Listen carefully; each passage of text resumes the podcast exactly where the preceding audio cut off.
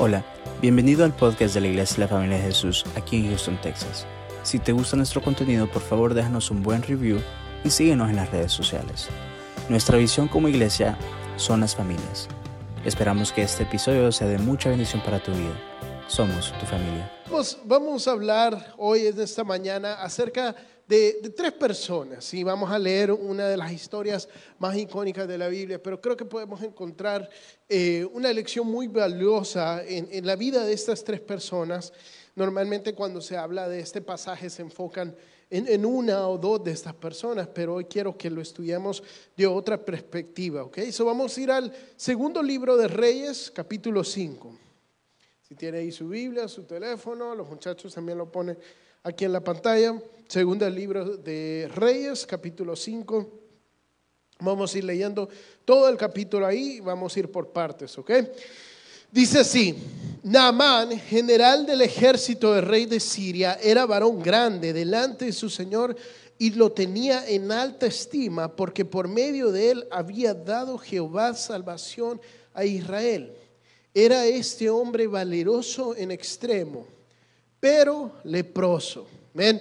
So, estamos hablando de Naamán. Naamán no era parte del pueblo de Israel. Naamán, por así decirlo, para que usted lo entienda, Naamán no era un cristiano, era un ateo. Es más, no solo no creía en Dios, sino que tenía sus propios dioses. Era pagano, era un hombre malo, inicuo, pero dice que, que que él era eh, un gran general que tenía favor con el rey de Siria, con el emperador de Siria.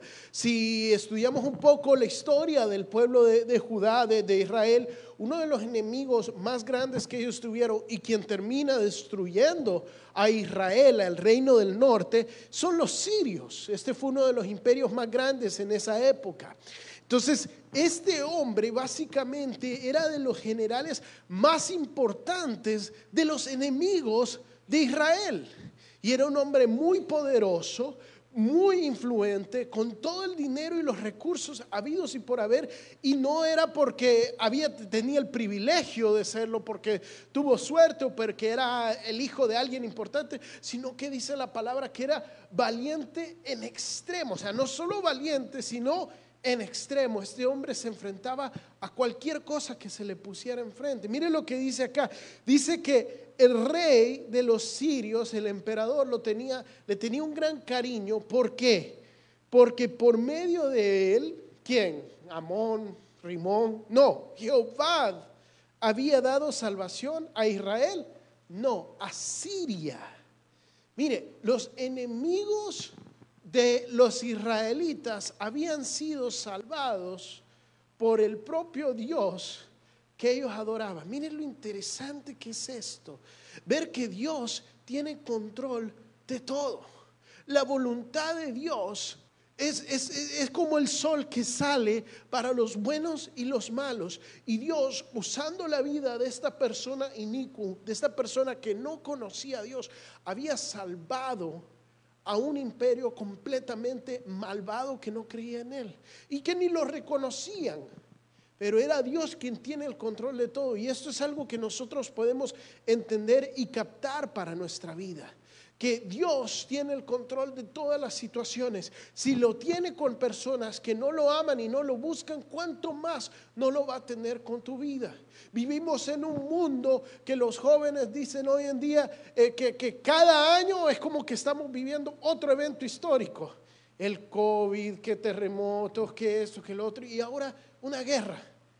Y, y, y uno dice, pero ¿dónde está Dios? Y Dios tiene el control de esto. Dios tiene el control de Rusia, Dios tiene el control de Ucrania, Dios tiene el control de todo y nada se le sale de su mano, así como lo tenía en el pasado.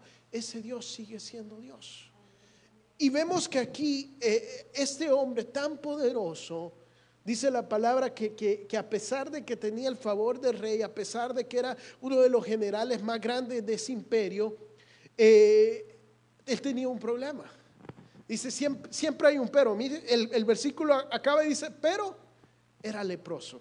Sin Cristo, hermanos, siempre va a haber un pero en tu vida. A ti te puede ir yendo muy bien.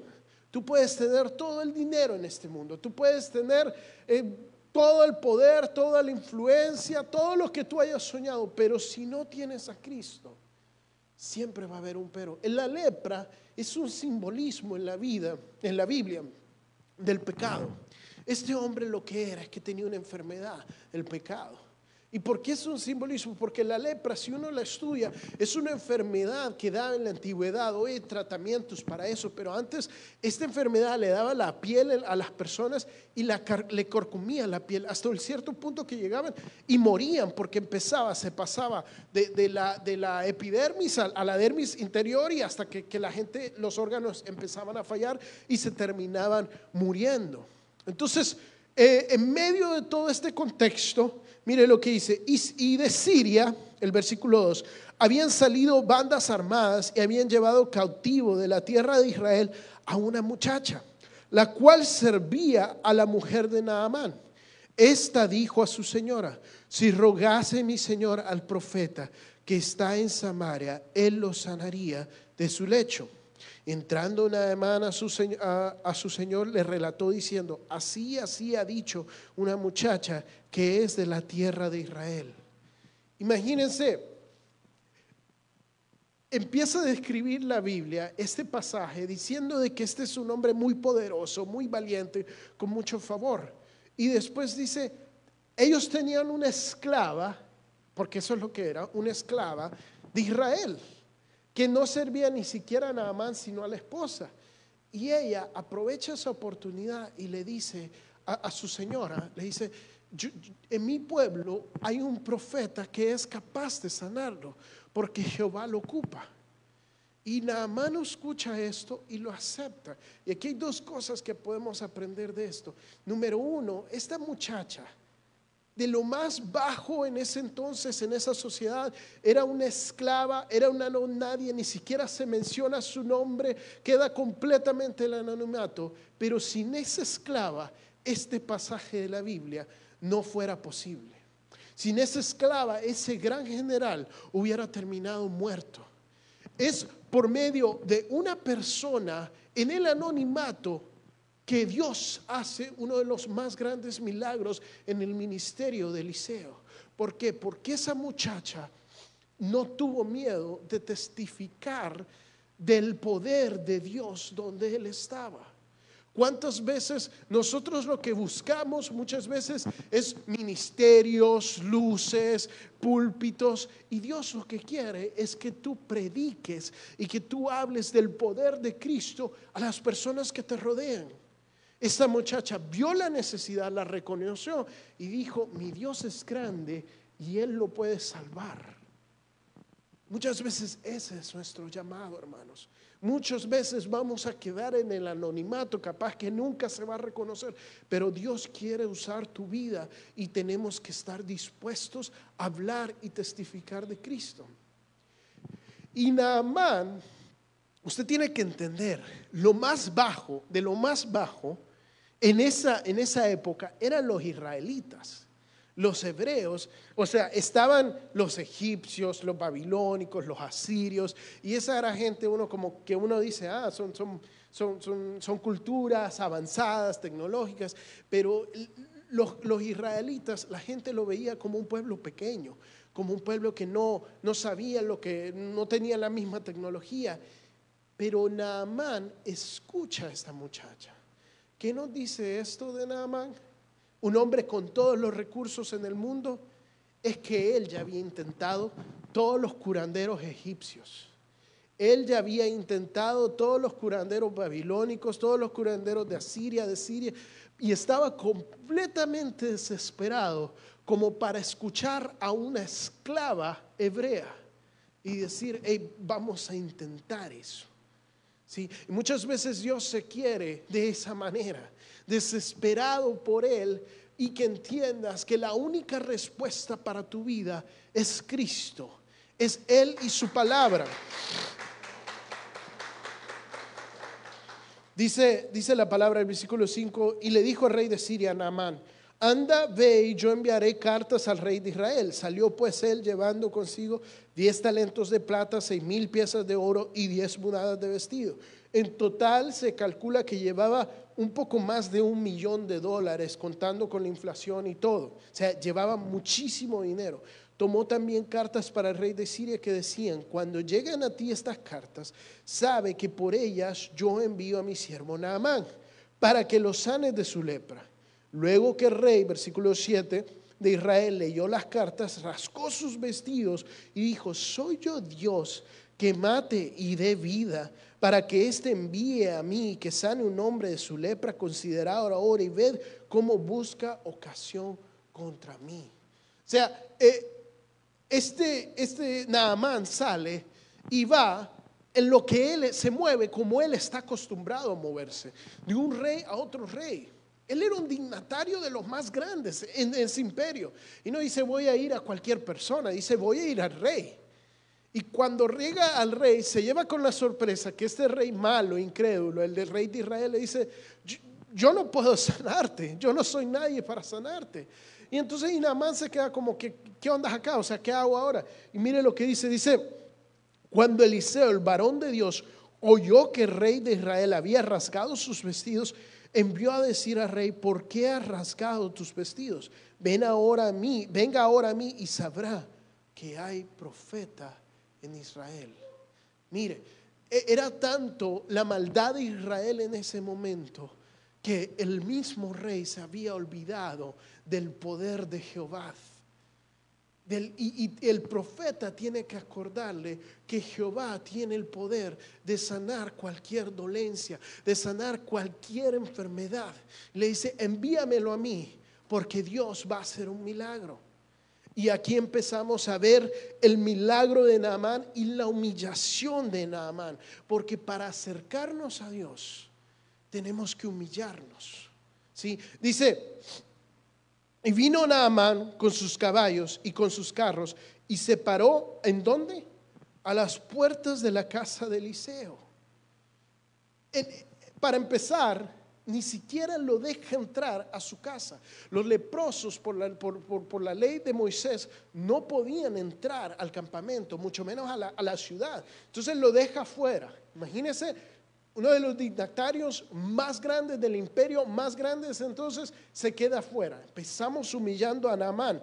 Entonces Eliseo le envió un mensajero, ni siquiera sale Eliseo a recibirlo, sino que envía un mensajero y le dice qué es lo que tiene que hacer. Ve y lávate siete veces en el Jordán y tu carne se restaurará y se limpiará. ¿Y qué dice? Y Naamán se fue enojado diciendo, he aquí yo decía para mí, saldrá él luego y estando en pie invocará el nombre de Jehová su Dios y alzará su mano y tocará el lugar y se sanará la, lepra.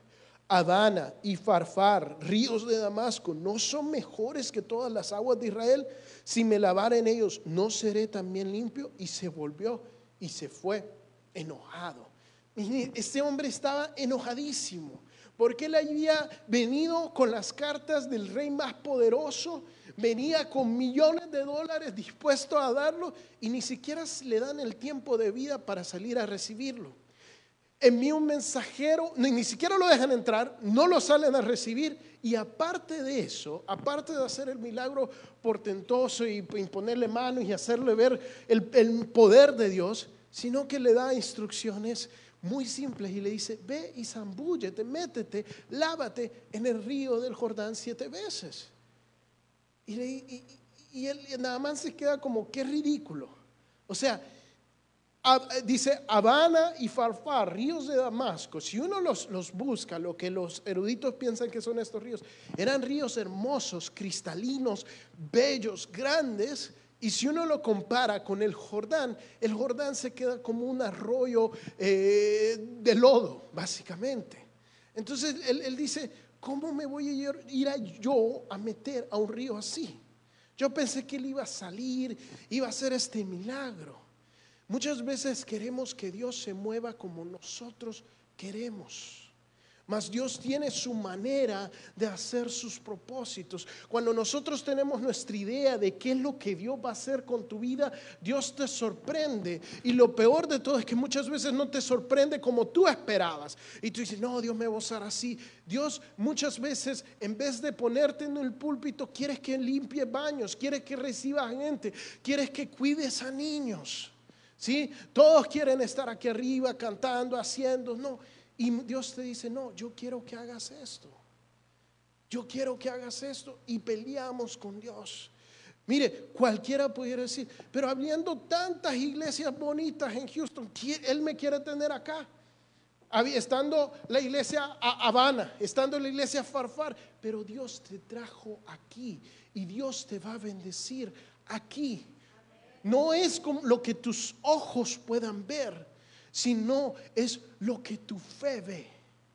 Y Dios quería activar en Naamán esa fe. Mire lo que le dicen, le dicen sus criados, gracias a Dios que tenía buenos criados, sabios, le dice, se le acercaron y le hablaron diciendo, Padre mío, si el profeta te mandare alguna gran cosa, no la harías. ¿Cuánto más diciéndote, lávate y serás limpio? Él entonces descendió y se zambulló siete veces en el Jordán, eh, eh, conforme a la palabra del varón de Dios, y su carne se volvió la carne de un niño y quedó limpio. Tener fe es necesario para hacer la voluntad de Dios. Y la fe requiere obediencia, hermanos. Tú no puedes decir que eres una persona de fe y no ser obediente. Cuando Dios te manda que hagas algo, aunque no te guste, aunque no te parezca, aunque tú digas, yo no tengo el tiempo para hacer eso, yo eso no es mi llamado, si Dios te lo pidió, tú lo tienes que hacer. Y si no te pidiera alguna otra cosa mucho más grande, ¿no la harías? Eso que el Espíritu Santo te está diciendo, en lo sencillo que Dios te ha mandado, orar en la mañana, bendecir a tus hijos, bendecir a tu familia.